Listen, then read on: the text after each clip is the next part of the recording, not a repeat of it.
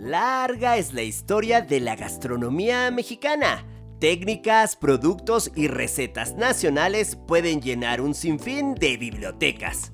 Y sí, se dice fácil ser experta o experto en nuestra cocina. Pero ya entre las cazuelas y los fogones, no cualquiera da el ancho, ¿eh? Y este no es el caso de nuestra invitadaza. Hoy conversaremos con una verdadera experta que tiene muy claro que con la comida mexicana lo que mueve es el antojo. La sabrosona. El podcast de Mariano Sandoval. De la cocina a tu bocina.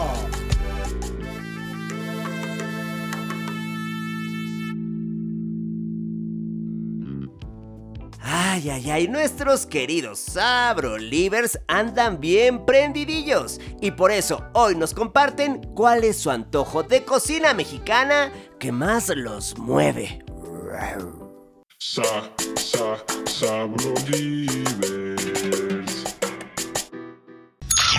Hola Mariano, soy Jenny Salas. Qué gusto saludarte nuevamente en mi podcast favorito, La Sabrosona.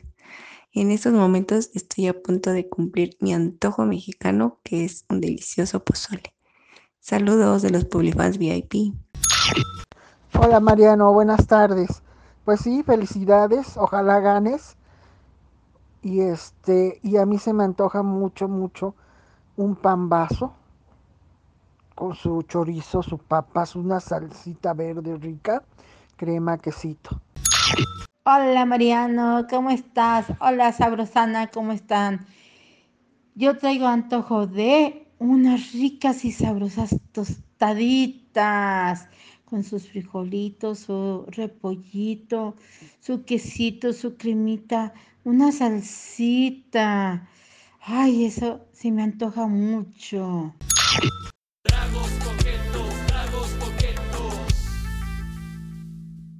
La gastronomía mexicana es tremendamente sensual. Mmm, así es, seductora total. Atrapa la vista con sus vibrantes colores que dilatan las pupilas. Respecto al oído, sus crujientes sonidos son melodías que enchinan la piel. Para el olfato, aromas dulces, frescos, saladitos o picositos nos arrebatan suspiros. Con el tacto, las fascinantes texturas de los platillos mexicanos nos ponen los ojitos de borrego a medio dormir. Y el punto máximo del amorío, los sabores de la comida mexicana llenan de absoluto placer a todo aquel que tiene la gloria de probarlos. Ajijo, ya me puse bien cachondillo. Mejor ya damos inicio a la plática de hoy con una chef creativa, propositiva y muy audaz. Lula Martín del Campo. La trayectoria de Lula es deslumbrante. Ha tenido a su cargo el servicio de alimentos y bebidas de hoteles como Habita, ubicado en Polanski, y Deseo y Básico, ambos en Playa del Carmen. Fue chef ejecutiva del comedor de directores y clientes de HSBC por más de 11 años. En 2011 fue el lanzamiento del libro de recetas Lula Chef México con Tempo. Y en 2012 fue galardonado como el mejor libro escrito por una chef en México 2011 por los Gourmand Awards.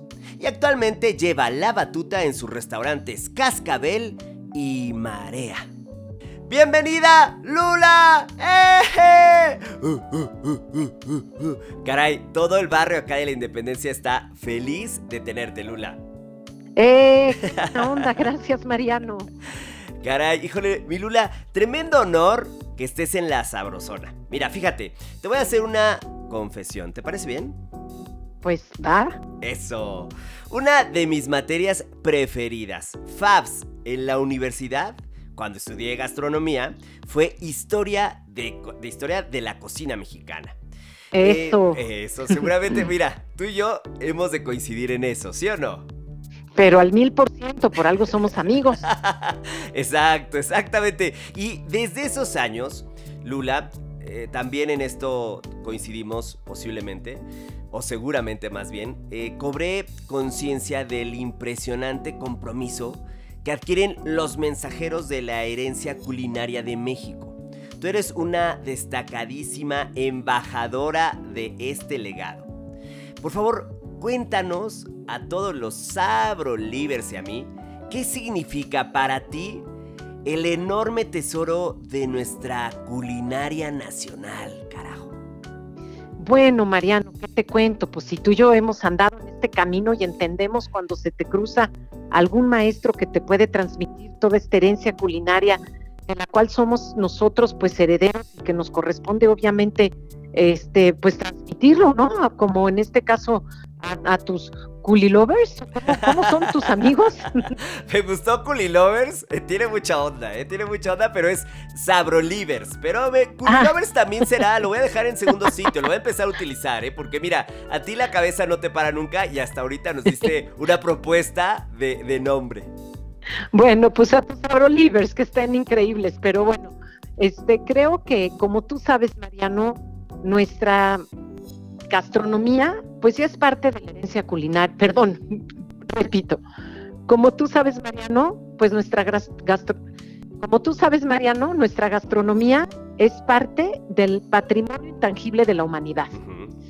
Y esto es porque somos herederos de esta gastronomía ancestral que sigue viva hoy en día. Y eso me parece una cosa alucinante y increíble. Creo que, por ejemplo, cuando viajas a lugares como Oaxaca o Chiapas, te transportas en el tiempo. No sé si estés de acuerdo conmigo, amigo. Sin duda, sin duda, así es. Y todavía si tienes la oportunidad de participar en algún eh, festejo o en alguna ceremonia en donde por supuesto siempre la comida está presente, es donde más nos damos cuenta de que este México ancestral sigue vivo hoy en día y que a nosotros nos, corresponde que las nuevas generaciones puedan seguir informados, empapados y tener estos guías que de alguna manera nosotros los hemos tenido también para que podamos seguir manteniendo la herencia culinaria y no nada más disfrutando de la sabrosura, sino también viajando en el tiempo, porque es una manera de viajar en el tiempo. Ay, Lula, ya me emocionaste, me hiciste ir de inmediato con, con tu respuesta al libro de José Manuel Fajardo, A pedir de boca, que justo menciona que a través de los platos, de los platillos de una nación, de una cultura, logramos conocer a fondo su caminar, ¿no? Saber perfectamente de qué están hechos y de qué están hechos y por dónde han andado. Y es lo que me, lo que me hizo sentir tu respuesta. Y con esto que nos has compartido, resulta fundamental hablar de los imprescindibles de la coquinaria mexicana, que son el maíz, el frijol y por supuesto el chile, o como también se le conoce eh, la trilogía alimentaria nacional. Para ti, Milula, ¿por qué estos tres productos son esenciales para nosotros los mexicanos? Primeramente porque está en mesa de todos los mexicanos. A cualquier mesa a la que tú vayas, va a haber maíz, frijol y chile. No importa si estás en el campo, a las faldas de un volcán, si estás en una playa, si estás en la casa de un amigo, si estás en un palacio, si estás en un evento, a donde tú vayas, en una comida mexicana no van a faltar esos tres ingredientes. Además, que por supuesto, pues toda la historia que todo esto conlleva, porque también a cualquier lugar de nuestro maravilloso país desde el norte hasta el sur, pasando por el centro, el sureste, el noroeste, por todos lados, siempre va a haber esta trilogía. No sé si estás de acuerdo conmigo, amigo. Ya te diste cuenta, seguro. Es que me, sí, me pareció la respuesta más sabia porque fue muy práctica. Tú hablas de, ser accesibles, de tenerlo frente a nosotros, de, que sean un reflejo de lo que somos. Y me, me parece que esa respuesta nos sitúa perfectamente en la mesa, en la mesa mexicana. Y con esto que narras, con esto que nos compartes, tú eres una de las mayores embajadoras de nuestra cocina. Te ha tocado viajar por un sinfín de sitios. ¿Cómo has percibido la influencia de estos tres gigantescos de nuestro país en otras cocinas, en otros países? Pues mira, creo que si estamos hablando de nuestro país en específico, lo vivimos cada quien a nuestra manera, porque por ejemplo, a pesar de que todos lo tenemos muy claro que venimos de ahí, del maíz, el frijol y el chile, en el norte, por ejemplo, no tienen tanto este interés por seguir manteniendo los maíces criollos y endémicos de cada lugar, simplemente porque, por ejemplo, en el norte, como sabemos, la tortilla que más se acostumbra es la de trigo, no tanto la de maíz. Y por lo tanto, todos estos antojitos que están hechos a base de masa de maíz, aunque existen, no existen tan arraigados como en el centro.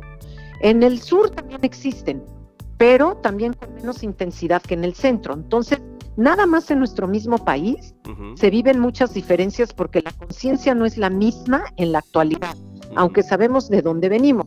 Y por supuesto que en otros países y en el mundo entero, aunque también se consume maíz, frijol y chile de diferente manera y sus usos y costumbres y su entendimiento es diferente, pues nada que ver como lo hacemos nosotros en el centro. Creo que nosotros somos quienes más tenemos ese nivel de conciencia hacia las especies endémicas de estos granos y semillas. Ah, qué maravilla, qué maravilla escucharte y al hacerlo tenemos aún más claros los motivos que te tienen tan comprometida con los pequeños productores de maíz y frijol. Y es que, eh, caray, resulta irónico, queridos sabrolivers, que siendo estos alimentos, estos dos alimentos tan arraigados en nuestra cultura alimentaria, hay tipos, escuchen bien caray, eh, que seguramente ustedes lo saben, hay tipos de maíz y frijol que se encuentran en riesgo de extinción. Por favor, ¿por qué están en esa situación crítica? Tan crítica que pueden desaparecer. Y tal vez lo más importante, mi Lula, ¿qué haces tú para preservarlos? También importante otra pregunta es, ¿y cómo nosotros podemos contribuir a su rescate? Fueron varias. Eso es algo muy serio lo que me estás preguntando y quiero que todos abran bien los oídos para que nos quedemos bien tatuados. Así lo tenemos, fíjate, bien. Sí, fíjate que estos granos y semillas están en riesgo de extinción porque tienen poca demanda. Obviamente, la intención de nosotros es cocinar con ellos para promover esa demanda y que los pequeños productores sigan interesados en seguirlo sembrando y cosechando. Ahora, se dice fácil, amigo, porque como tú sabes, pues digo, como cocineros, quien es responsable de poner el plato en la mesa somos nosotros. El comensal va a estar abierto a recibir lo que nosotros le hacemos y les va a gustar independientemente de que si tengan sus sabores o sus preferencias particulares. Cuando algo se hace con amor y con el corazón, el que habla con el corazón no se equivoca. Entonces, lo que les pongas lo van a recibir bien.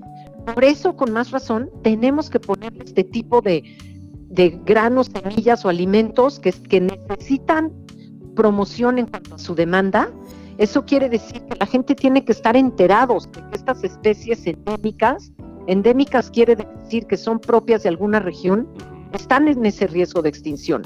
Yo llevé a un evento, un platillo que hago en Cascabel y en Marea, que son los esquites ancestrales que hago con estos maíces que me traen de Pátzcuaro, Michoacán, y me acuerdo que había un japonés y pasó como cinco veces a mi stand a que yo le diera otra vez de comer. Y entonces me quedaba viendo y por más que yo le explicaba lo que te estoy explicando ahorita, me decía, pero esto es tan delicioso que no entiendo por qué tiene poca demanda. Y la realidad, amigo, es que tú sabes que el principio de los pequeños productores es primero el autoconsumo, o sea, que ellos puedan consumir para sobrevivir y para tener para su misma comunidad. Y solo lo que les sobra o les queda es lo que pueden comercializar. Y por lo mismo de que cada temporada varía y obviamente es diferente, y más ahorita con tanto tema que si el cambio climático y demás, pues entonces no lo encuentras tan fácilmente y por supuesto que las grandes cadenas de supermercados o mercados, porque ya no nada más se trata de supermercados, pues cada vez también tienen más complicación en venderlos ellos como un producto que esté siempre. De entrada tenemos que entender que es un producto temporal y que cuando nos lo estamos comiendo, nos estamos comiendo un tesoro de nuestra herencia, de lo que estamos hablando. Yo tuve la oportunidad de ir a conocer a los pequeños productores en Ozumba, que están justamente a las faldas del Popocatépetl, en el Estado de México, y era lo que ellos me decían cuando me daban estos maíces, era como si me estuvieran dando el tesoro de la familia, porque estos granos los han mantenido durante años y durante generaciones. Entonces es como si te estuvieran dando el mejor brillante de tu abuelita, ¿me explico? Total. Y cuando tú tienes la oportunidad de platicarle esto a tus comensales y a los invitados que tú recibes a tu mesa, pues automáticamente se vuelve en un tesoro nacional. Lo, de lo que hoy yo quiero platicarte, amigo, para que me ayudes a transmitirlo con todos tus sabro, sabrolivers. Eso, bien, Lula. Ah, sí. Bien. Eh, o oh, Lovers. Tú, mira, llámalos como quieras, caray. Que viniendo de ti es un halago. Eh, ah, me emocionó. Es que qué abrazos nos das con tus palabras. Eso es lo que tú siempre generas. Te he escuchado eh, en la chamba en televisión nacional y es siempre lo que recibo de ti. generosidad y mucha inteligencia, precisión. a ver, ¿por qué a veces tenemos la sensación de que los problemas son tan grandes y nuestras acciones individuales tan pequeñas que podría parecer que nos sirven. Pero tú justo ahorita, con estas con esta fuerza, nos estás llenando de ánimo, de esperanza.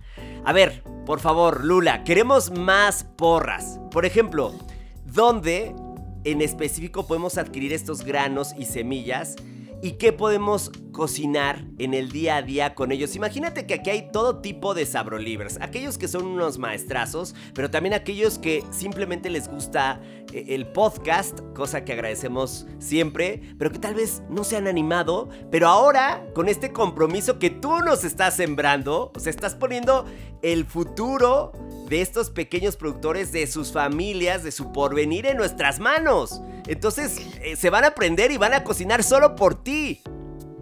Pues amigo, primero antes que nada recuerda que hagamos país y que nos tenemos que estar jalando los unos a los otros. Entonces, si nosotros valoramos, porque yo no hay nada que más valore que llegar a mi casa o al restaurante y poder hambrienta, porque casi siempre llego hambrienta, este, y poder comerme unos deliciosos frijolitos de la olla con una tortilla recién calientadita o recién hecha, obviamente. Pero bueno, ese es un lujo. Y la salsa, que siempre tiene que estar, porque siempre hay una salsa en nuestro refrigerador, ¿cierto o no? Sí. ¿Estás de acuerdo? Total. Por ejemplo, la pregunta de dónde los consigues, esa es una pregunta un poquito más, más que difícil de contestar, un poco más difícil de poderla satisfacer. Te voy a decir por qué. Porque de entrada, el, el, mejor acercamiento y el, el, que puede ser más certero es visitar los mercados locales. Eso. Ya sea de nuestra Ciudad de México, ya sea de la localidad del estado donde estemos, pero visitar los mercados locales.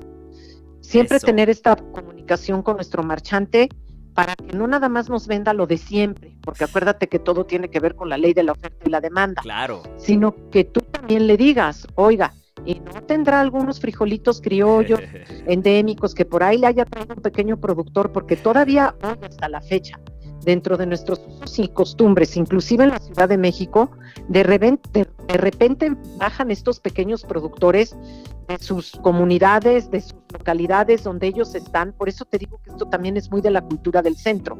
Y al final, aunque se encuentra en todos lados, sí es una maravilla, no sé si estás de acuerdo conmigo, amigo, que de repente bajas y en tu mercado, en lugar de haber un puesto formal, ves a una señora que puso un plástico y en el plástico puso sus flores de calabazas, calabacitas, y si te fijas bien, ahí va a haber frijoles, ahí va a haber maíces, y va a haber, va a haber básicamente todos los productos de la milpa, la calabacita, los jitomates, los chiles. Y a lo mejor tú no ves el puesto bonito porque lo vas, ves puesto ahí en la banqueta, literal en la calle. Y ese es el que mayor tesoro tiene. ¡Eso! Entonces, es, tener la antena parada y fijarse. Eso. ¿Estás de acuerdo? Total, querida Lula. Eh, estoy muy emocionado.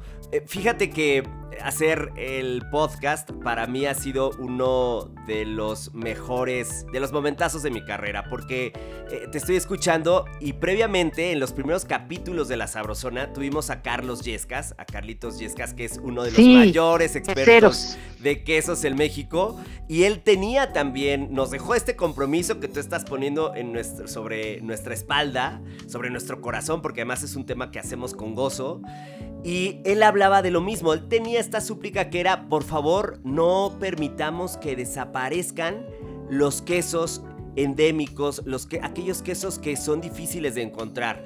La pregunta parecería muy obvia, ¿qué hacemos? Y la respuesta es evidente. Parecería muy evidente que es pues cómprenlos, ¿no? Justo lo que tú nos estás diciendo. Pero la misión no es necesariamente fácil, debido a que como tú lo señalabas, pues estos granos, entendería yo, y, semillas, no están en el, por supuesto que no están en el supermercado. No van a tener acceso a, estas, a estos supermercados gigantescos en donde hay todo un proceso para hacerse, de hacerse proveedores. Por supuesto que eso no va a pasar. Pero si vamos al tianguis, si vamos al mercadito y siempre preguntamos, ¿y esto de dónde viene, oiga? ¿Y, hoy, ¿y quién vendió esto? Y ser más curiosos, platicar más, como tú lo señalabas, de esa manera vamos a ser país. Ah, caray. Qué alegría. Definitivamente. Qué alegría, qué alegría. Y... Mm, aplausos para Lula. Eso, todo el barrio te está aplaudiendo. Ahora, eh, mi querida Lula, hay ocasiones bien sacale punta, que si el cumpleaños de las mamás, que si el ritual de seducción con él o la crush, que si la reunión con el mero mero del trabajo. Y qué mejor lugar que un restaurante con identidad nacional y al mismo tiempo con enorme creatividad para exaltar cada uno de nuestros sentidos. ¿Y qué crees, mi Lula? Dime. Aquí se aplica esa expresión de resuena el cascabel. Ándale, platícanos de tu restaurante Cascabel, donde hay pura gozadera. Miren, Sabrolivers, por favor, escuchen esto. Que si su pulpo con chorizo y papas. Ay, chiquitito papá. O después que su birria de res con almejas. Eres una loquilla del sabor. Eso es lo que tú eres, Vilula. No, hombre, eh, Sabrolivers, en verdad esto es una, es una bomba de innovación. Lula, háblanos de Cascabel, por favor. Ay, ya se me hizo agua la boca y eso que vengo de allá. no, bueno, pues Cascabel justamente nace con este concepto, con el del promover nuestra herencia culinaria de nuestro México a través de la trilogía de nuestros ingredientes que nos definen como mexicanos, que como lo hemos dicho a lo largo de este podcast, es el maíz, el frijol y el chile. Y ahí pues estamos trabajando con estos granos y semillas que están en riesgo de extinción y cuando te recibimos ahí te platicamos, te damos una breve historia, porque no siempre todo el mundo está tan abierto a escuchar tanta cosa, por eso que padre que lo podamos compartir. Sin embargo, pues te iremos llevando, justamente tengo la experiencia Cascabel, en donde podemos hacer inclusive una experiencia maridaje, en donde puedan disfrutar de estos platillos, también con las bebidas, porque pues también hay que aprender mucho acerca de las bebidas de nuestro México, ¿estás de acuerdo? Sí, caray. Entonces, ¿de qué sales más enamorado? O tu novio sale, o bueno, tu crush, ya te lo ganas, te lo vas a ganar, eso te lo aseguro. Entonces, pues en Cascabel te esperamos con mucho gusto a ti y a tus sabrolivers cuando quieran. Ahora lo aprendí bien, ¿verdad? Sí, no, no, no, ya, ya te aman, te aman. son mis cuates también. Sí, son tus cuates. Cualquier invitado de la Sabrosona es parte de este barrio de pura gozadera, así es que ya, son totalmente tus incondicionales, tus incondicionales. Hagamos país y hagamos barrio entonces. Eso, caray, sin duda, que viene el mejor sabor. Ahora, Em, por ahí también hay otra obra maestra culinaria tuya, es que tienes muchas. En noviembre del año pasado inauguraste Marea, que es eh, también nuevamente tremenda audacia tuya, porque te lo aventaste en aguas tan agitadas como las del 2020, que de inmediato relacionamos con la pandemia. Por favor, cuéntanos ahora de este recinto Sabrosone, donde de alguna forma dialogas con la historia y con la naturaleza, nuevamente del maíz, pero ahora sobre una barca en medio del mar. Bueno, pues Marea, como tú bien dices, es la nueva aventura en donde le estamos dando continuidad a toda esta trilogía de maíz, frijol y chile, pero ahora involucrando al mar mexicano. Porque ¡Eh! cabe mencionar que además Cascabel pues está en Santa Fe. Es un lugar en donde viajas, porque te vas como a un oasis, en donde literal, pues de preferencia, asignes un tiempo para que puedas estar ahí y te desconectes. Sin embargo, Marea, en, cuanto a ambiente, está en la Roma Norte, Entonces estamos pues prácticamente a pie de calle, es un lugar abierto, que cabe mencionar que también lo diseñó el gran arquitecto, amigo mío, que se llama Alberto Calach, que por favor dile a todos tus sabro lovers. ¡Eh! es que no sé por qué les quiero decir culi lovers, pero bueno, ya somos de, casi del mismo barrio, pero vengan a visitar para acá e investiguen acerca de Alberto Kalach, que es un gran arquitecto, en donde sí hay que presumir el espacio que, que logró ahí, en donde la música de cumbia curada por sonido confirmación es la que te recibe y además, obviamente, pues ya sabes, toda esta coctelería, un vuelvo a la vida, un mezcal, un tequila, una cerveza, las margaritas, y tenemos el cóctel de la casa que le llamamos la naranjita ahumada, en donde está hecho básicamente, en donde está hecho básicamente por jugo de naranja ahumada, el mezcal y sal de gusano. Ya sabes, como gusta tomar el mezcal. ¡Qué locura! y, y lo mejor es que cuando ves el menú, te vas a encontrar con todo el concepto de la pesca con futuro. Y esto se resume en algo muy sencillo. Tú sabes que para que el mar pueda seguir siendo sustentable hay que respetar las temporadas del mar. Eso quiere decir que cuando alguna especie marina está en época de reproducción, no hay que pescarla. En otras palabras, es cuando está en veda. Así es que nosotros, además de entender bien estas temporadas, tener la conexión con los pescadores que vienen siendo como los pequeños productores del campo mexicano, es bien importante que nosotros entendamos la trazabilidad. La trazabilidad quiere decir que si preguntamos de dónde viene lo que estamos comiendo, le podamos demostrar al cliente, ya sea a través de un código QR o a través de los documentos que nos da nuestro proveedor, para enseñarles de dónde viene, cuándo se pescó, de qué zona. Oh. También tiene que ver con su frescura. Y eso es lo que nosotros le damos al cliente, toda esta experiencia de sabor y buen ambiente. Uf, y de cuidado. De conciencia. De conciencia, de bien común. Así es, país, amigo. Oh, caray. No es que Lula, tu valentía y esa cabeza nos tienen con el pecho reventando de orgullo ante una persona tan, tan brillante como tú. Pero, eh, por favor, has hablado en un tono tan cálido sobre los otros, los que coinciden contigo en términos de, chamba, que para, para todos aquellos que nos emociona y nos llena eh, nuestra labor, pues significa la vida misma. Eh, también has tocado temas de solidaridad, ¿no? Con todos aquellos que forman parte del restaurante, de tus proyectos, como son, por supuesto, tu grupo de, chefs, de cocineros, pero también tus proveedores y, además aquellos que, se dedican al campo, al mar, ¿no? Ahora, eh, esto tiene todavía mayor relación y mayor contundencia cuando te escuchamos hablar de aquellos compañeros, colegas tuyos, como podría ser nuestra querida Marta Ortiz y también de, tu propio equipo. Así es que háblanos de esto, de compañerismo, de solidaridad. ¿Qué es para ti? ¿Cómo lo respiras? Ay, bueno, pues antes que nada, como hablaste de Marta, Marta es Yo digo que es como mi hada madrina, más que una ah. madrina. ah, caray. Porque fíjate que cuando pues yo estaba empezando y de alguna manera paralelamente ella y yo empezamos, porque en cuanto fue como los noventas por ahí que ella puso su restaurante, yo pues dirigía la cocina en el Hotel Habita. Y fue que nos conocimos y al poco tiempo ella me pidió que le ayudara en el proyecto del banco que le habían ofrecido a ella. Para esto obviamente ya estábamos más que identificadas porque a las dos nos mueve lo mismo, que es nuestro país y la promoción de nuestra gastronomía, nuestra gente, nuestra gente y toda la magia que tiene la herencia culinaria de nuestro México. Y al hablar el mismo idioma, a ella le habían ofrecido dirigir el restaurante del banco. Y como ella ya tenía su restaurante y estaba muy ocupada, yo acababa de renunciar del hotel y pues evidentemente me jaló, me dijo, vente conmigo, pero no nada más me buscó chamba, sino que me abrió las puertas de su restaurante. Aprendí con ella, estuve nueve meses trabajando, aprendiendo todos sus secretos, todo su manejo, para que ya cuando me dejó lista, pues obviamente me aventó digo, no me aventó, más bien ya preparada, pero, pero, pero de alguna manera sientes que te avientan porque yo estaba pegada con ella, me explico, yo quería estar con ella nada más.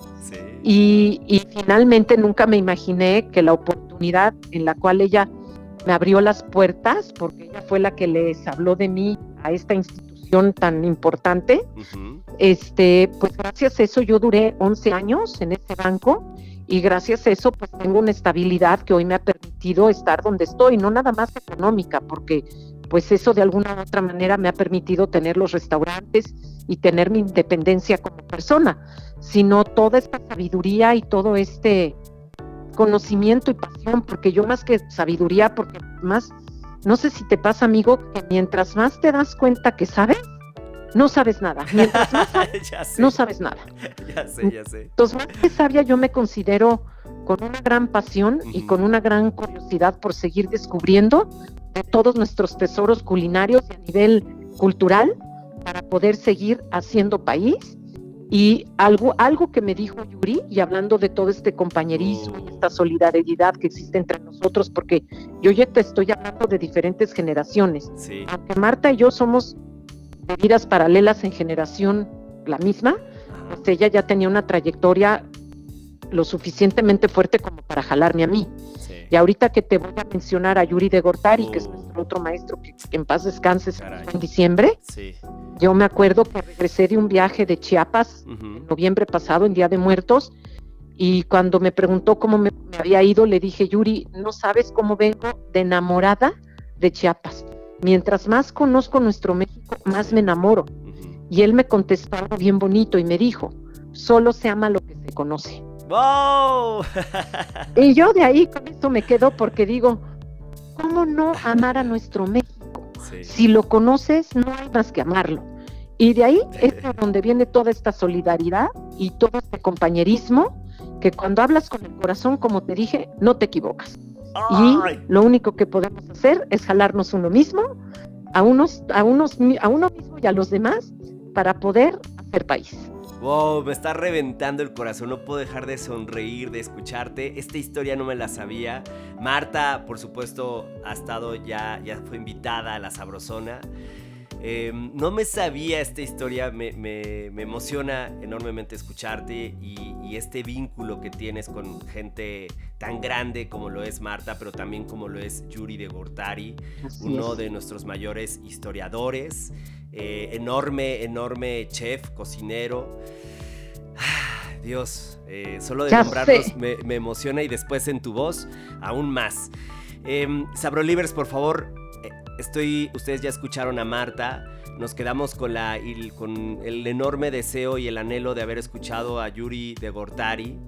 Eh, hubiera sido un gozo enorme, pero, pero bueno, es, por favor, si pueden acercarse un poco a la carrera de este, de este grande, grande, eh, sería una, una locura. Y también, por supuesto, de Edmundo, Escamilla, que fueron un, un gran dúo de chamba, de los grandes pilares, me parece, de todos aquellos que ahora eh, disfrutamos la cocina mexicana, son un referente. Así es que por favor, conózcanlos y escúchenlos porque hay enorme material, bibliografía de ellos.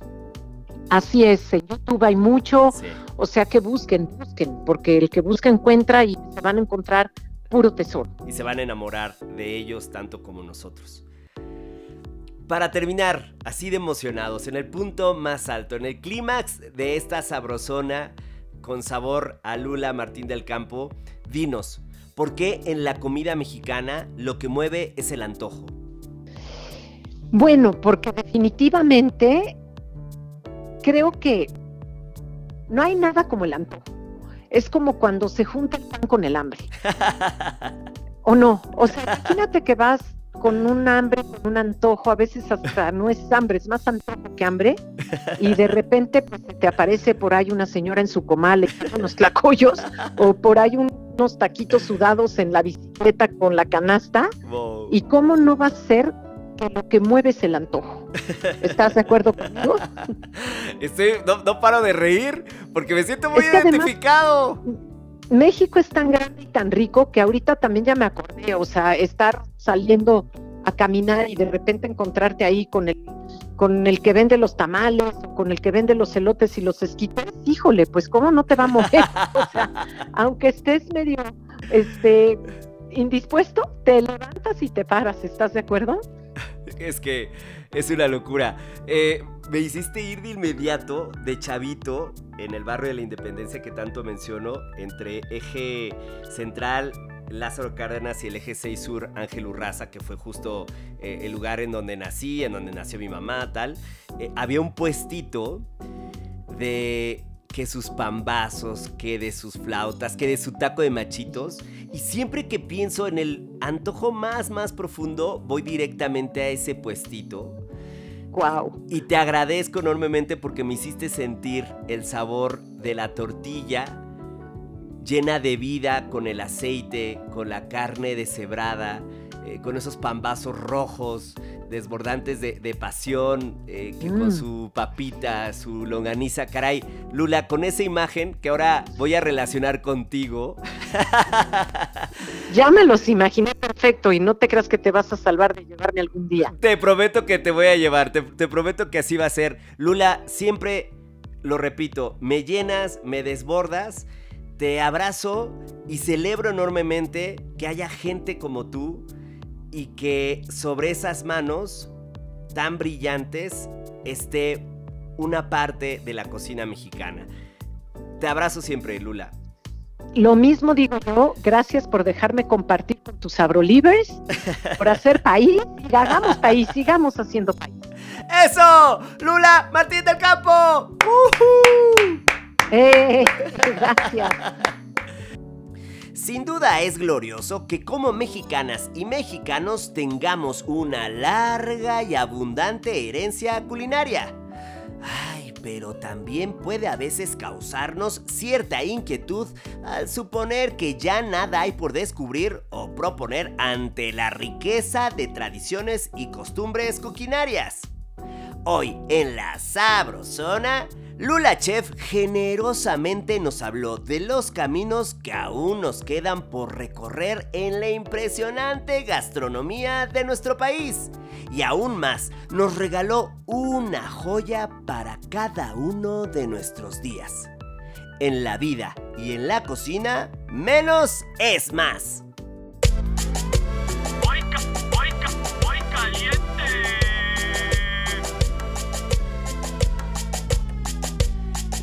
Sabrosona presenta esquites con elote simple. En una cacerola caliente saliente del infierno. Fundir crema sound. Mantequilla. Una cucharada. Acompañar con la doña de la cocina mexicana. Cebolla. Un cuarto de pieza finamente picadita. Y chiquito papá seductor. Ajo. Una pieza también picado añadir a la más grande joya de la temporada. Elote cacahuacintle. Cuatro tazas, ya desgranadito, y cocinar unos minutitos más. Después, ¿qué esto que el otro? Caldo de pollo. ¿Qué esto que aquello? Caldo de pollo. Cantidad suficiente, junto con, porque somos mexicanos, chile de árbol. Dos piezas, queso aroma, cocina mexicana. Epazote. Así es, una ramita. Y por último, claro, requisito legal del sabor. Sal. La necesaria. Consentir en el calorcito hasta cocer el elote perfectamente. Ah, por supuesto, tonificar sazón. Para darle paso al antojo, servir esquites en un vasito, como debe de ser. Acompañar que con su mayonesa, su queso fresco, su chile piquín y limón. Todo al gusto. Hazle caso a tu abuelita. Y esto fue La Sabrosona. De la cocina a tu cocina.